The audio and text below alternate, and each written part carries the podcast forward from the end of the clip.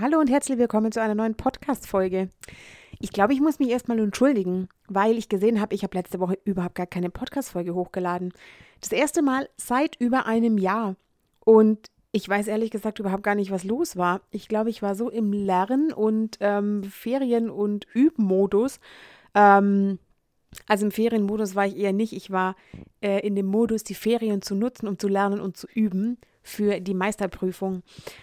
Ich hatte nämlich äh, relativ viel zu tun und war, habe auch relativ viel gelernt und geübt am Meisterstück und ähm, habe dann irgendwie total verbummelt, auch mit den Feiertagen wohl, dass irgendwie Montag ist und dass es ja eigentlich soweit wäre, die neue Podcast-Folge hochzuladen.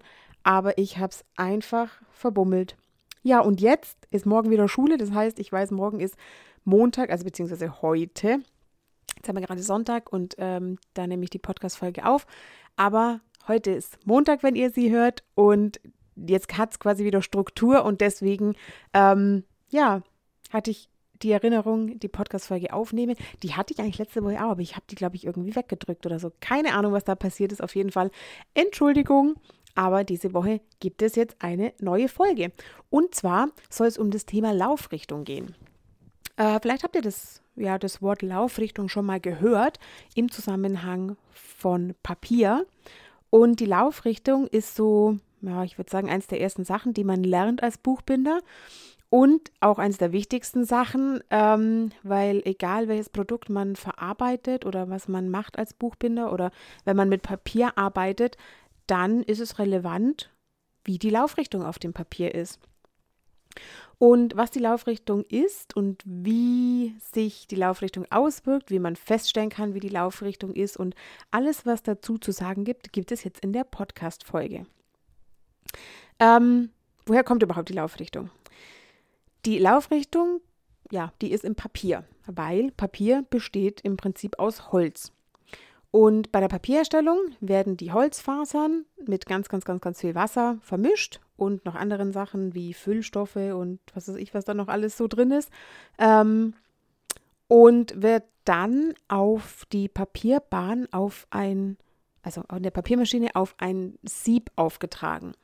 Und das Sieb läuft quasi immer so weg und dann wird der Papier, also der Papierbrei, die Fasern, äh, der Faserbrei wird dann auf die Papiermaschine geschüttet und das Wasser läuft dann nach unten weg und die Papiermaschinen sind riesen, riesen, riesengroß.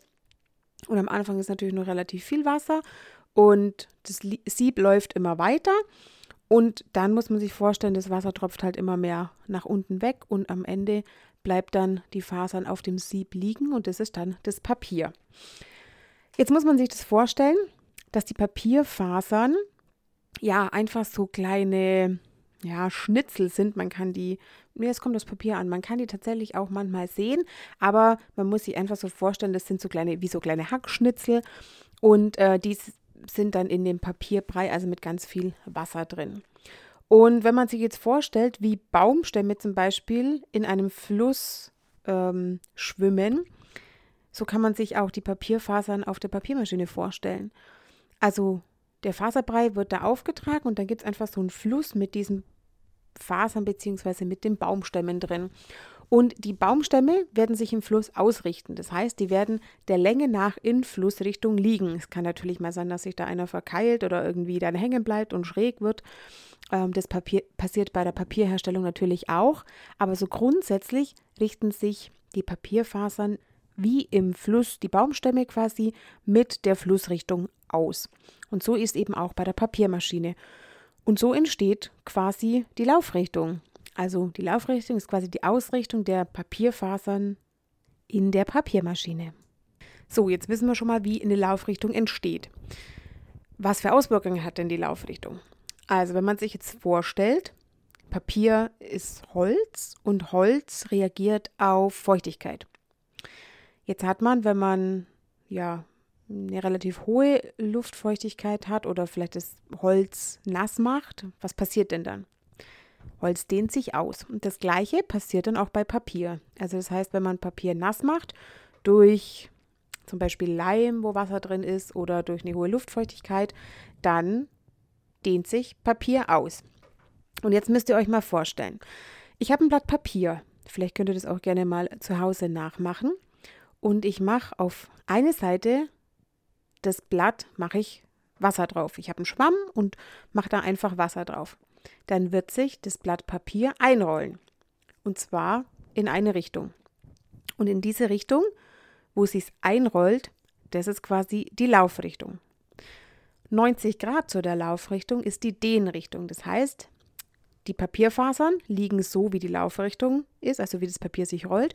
Und die Dehnrichtung ist quasi 90 Grad dazu, also quasi in die Breite. Und das ist die Dehnrichtung, in diese sich die Holzfasern quasi ausdehnen. Und da muss man sich eben wieder vorstellen, der Holzstamm liegt da und dehnt sich aus und deswegen wird das Papier auf dieser Seite breiter und breiter und breiter.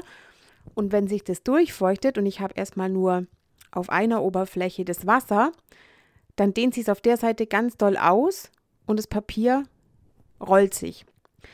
Wenn das Papier dann durchgefeuchtet ist, dann legt sich es langsam wieder plan hin, weil dann alle Fasern in dem Blatt Papier gleichmäßig gefeuchtet sind.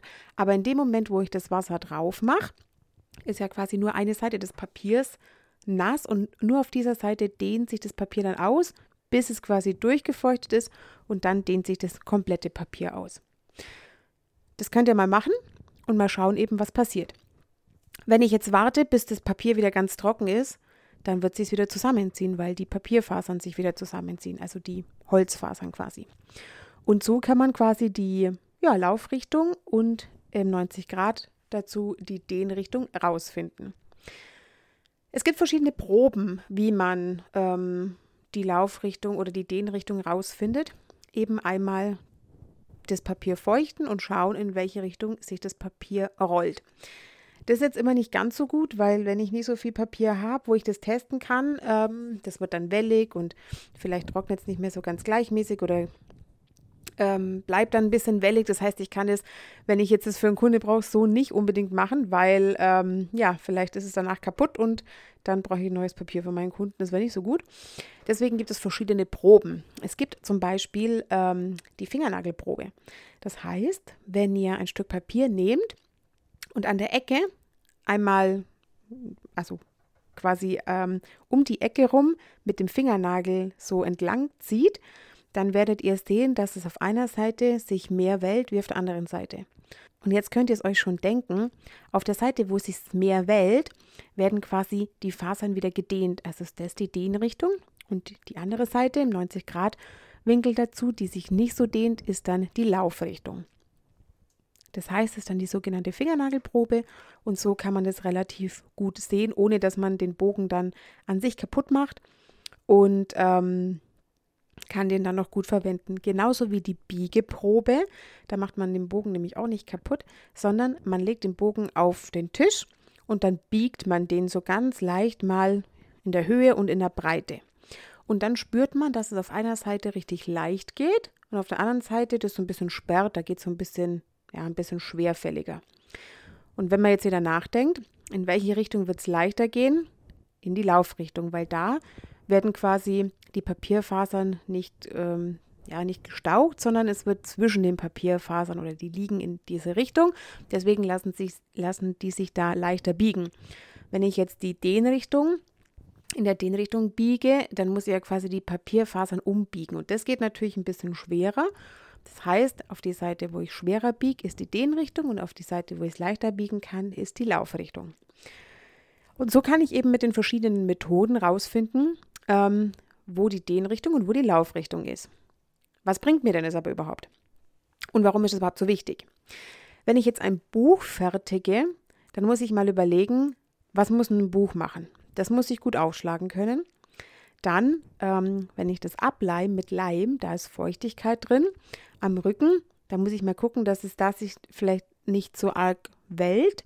Das heißt, ich muss da auch darauf achten, wie dann meine Dehnrichtung oder meine Laufrichtung ist. Und ich muss ein Buch umblättern können. Und das, was jetzt den Buchbinder angeht, ich muss eben schauen, dass sie es schön verarbeiten lässt. So, die Schlussfolgerung daraus ist, wenn ich jetzt die Laufrichtung parallel zum Bund mache, dann kann ich es am Bund ableimen und es dehnt sich nicht, weil die Dehnrichtung ja quasi im 90-Grad-Winkel dazu ist. Jetzt haben wir ja gesagt, wenn ich das biege, also umblätter zum Beispiel, da würde das Blatt auch gebogen bzw. umgeblättert. Ich lasse es leichter umliegen in der Laufrichtung. Wenn jetzt die Laufrichtung parallel zum Bund ist, dann kann ich so viel leichter umblättern. Wenn sie nicht parallel zum Bund wäre, sondern quasi im 90-Grad-Winkel zum Bund, dann muss ich ja bei jedem Umblättern die Fasern umlegen quasi.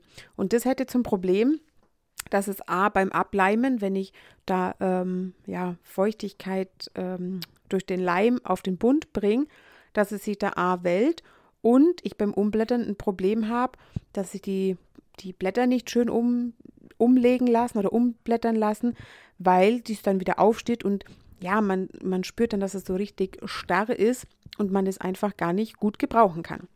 Deswegen das Wichtigste beim Buchbinden ist, dass die Laufrichtung immer, immer, immer parallel zum Bund ist. Das gilt für alle Teile. Das gilt für den Inhalt, das gilt für den Vorsatz, das gilt für die Buchdecke, für den, für den Überzug, für alle möglichen Teile, die am Buch quasi äh, verarbeitet werden, damit sich das einfach schön aufschlagen kann, damit es nicht wellt im Bund, damit man die Seiten schön umblättern kann und damit man einfach ein schönes Gebrauchs, ja, einen schönen Gebrauchsgegenstand hat. Deswegen ist die Laufrichtung so wichtig. Anfangs ist es immer ein bisschen verwirrend. Ich weiß noch, ähm, ja, als ich meine aller, allerersten Bücher gemacht habe in der Ausbildung, dachte ich mir so, oh Gott, ich werde mir das nie merken können. ähm, und ich habe es jetzt mittlerweile hingekriegt. Ab und zu kommt es tatsächlich mal vor, dass ich es äh, falsch äh, rausschneide, aber man merkt es relativ schnell, wenn es dann falsch ist und dann muss man es eben nochmal machen. Also ich glaube, ich habe es noch nie hingekriegt, ein Buch dann in falscher Laufrichtung herzustellen, weil ich es immer vorher gemerkt habe. Aber ist auf jeden Fall ja richtig wichtig, darauf zu achten, in welche Laufrichtung die ja das Papier ist, um ein Buch herzustellen. Natürlich muss man darauf achten, wenn man ein Querformatbuch hat, dann ist die Laufrichtung trotzdem parallel zum Bund. Und äh, man muss dann einfach das Papier anders rausschneiden. Das sind eben so Sachen, da muss man ein bisschen drauf achten. Aber so grundsätzlich, die Regel ist, beim Buch muss die Laufrichtung immer parallel sein. Genau. Jetzt würde mich mal interessieren, habt ihr das gewusst? Ähm, schreibt mir mal gerne Feedback und ähm, Schreibt mir auch gerne mal, ob ihr den Test gemacht habt, die, das Papier nass zu machen. Oder vielleicht mal verschiedene Papiere zu nehmen, vielleicht ein dickeres, vielleicht mal ein Karton, vielleicht mal sogar irgendwie so ein, äh, eine Pappe, wenn ihr habt. Und einfach mal schauen, was da passiert. Und ja, schreibt mir dann gerne mal, was das Ergebnis ist und ob es aus was aus eurer Versuchsreihe da geworden ist. Das würde mich nämlich mal interessieren. Und ähm, ja, ich hoffe, ich konnte euch jetzt ein bisschen einen Einblick in die, ja, eines der wichtigsten Sachen in der Buchbinderei geben, weil ähm, man so eben einen schönen Gebrauchsgegenstand herkriegt und vor allem ein funktionales Buch. Ne? Also was nützt ein Buch, wenn man es nicht aufschlagen kann? Genau, ja, in diesem Sinne ähm, gab es diese Woche wieder die Podcast-Folge. Es geht jetzt weiter, wieder wöchentlich. Es war irgendwie nur eine, eine außerplanmäßige Ausnahme. Und dann sage ich vielen Dank fürs Zuhören und dann hören wir uns nächsten Montag wieder.